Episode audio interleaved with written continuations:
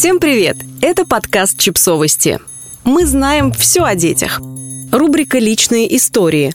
Топ неправильных действий при ОРВИ у ребенка. Автор текста – врач-педиатр Александра Зменко. Первое. Вы закрыли все окна и включили обогреватели, чтобы ребенок не замерз. Если ребенку холодно, то мы одеваем ребенка, а не повышаем температуру воздуха. Ребенок должен дышать прохладным, влажным воздухом. Для снижения концентрации вируса необходимо частое проветривание помещения. Второе. Вы уложили ребенка в кровать, потому что врачи рекомендовали постельный режим. Не надо насильно укладывать ребенка в кровать. Если ребенок хочет играть, пусть играет. Не надо заострять внимание ребенка на его болезни. К тому же во время движения происходит лучшее отхождение мокроты, а при лежании больший риск застоя этой мокроты.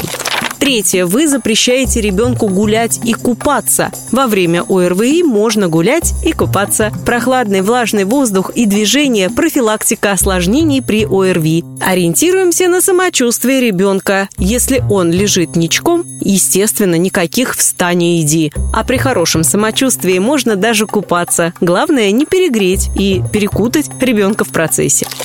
Четвертое. Вы даете ребенку слишком мало жидкости, и вся эта жидкость теплая. От количества жидкости в организме напрямую зависит самочувствие и скорость выздоровления при ОРВИ. Но часто родители дают жидкость подогретую или комнатной температуры, и ребенок отказывается ее пить. Противно, не хочется, много не вмещается. Здесь на помощь может прийти прохладное питье. Детки пьют его охотнее, а значит пользы для организма будет больше. К тому же и боль в горле прохладная жидкость поможет снять.